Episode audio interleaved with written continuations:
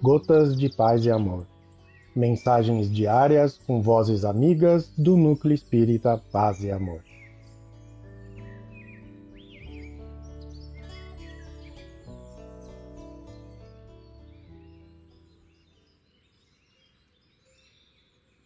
Olá, queridos amigos. Aqui quem fala é Edson Baroni.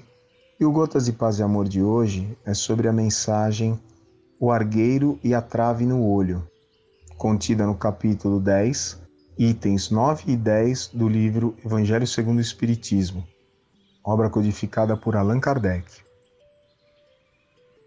O Argueiro e a Trave no Olho. Como é que vedes um argueiro no olho do vosso irmão, quando não vedes uma trave no vosso olho? Ou como é que dizeis ao vosso irmão: Deixai-me tirar um argueiro do teu olho, vós que tendes no vosso uma trave? Hipócritas, tirai primeiro a trave do vosso olho, e depois então vede como podereis tirar o argueiro do olho do vosso irmão. Jesus, Mateus, capítulo 7, versículos 3 a 5. Uma das insensatezes da humanidade consiste em vermos o mal de outrem, antes de vermos o mal que está em nós.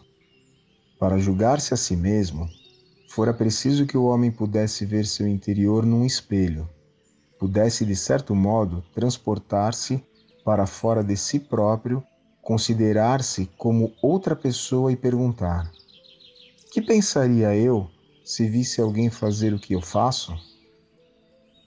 Incontestavelmente, é o orgulho que induz o homem a dissimular para si mesmo os seus defeitos, tanto morais quanto físicos.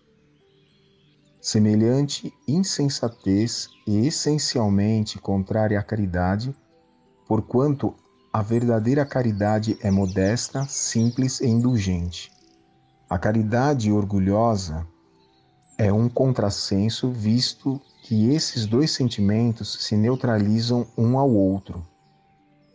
Com efeito, como poderá um homem bastante presunçoso para acreditar na importância da sua personalidade e na supremacia das suas qualidades, possuir ao mesmo tempo abnegação bastante para ressaltar em outrem o bem que o eclipsaria em vez do mal que o exaltaria? Por isso mesmo, porque é o pai de muitos vícios. O orgulho é também a negação de muitas virtudes. Ele se encontra na base e como móvel de quase todas as ações humanas. Essa a razão porque Jesus se empenhou tanto em combatê-lo como principal obstáculo ao progresso. Um abraço fraterno para todos.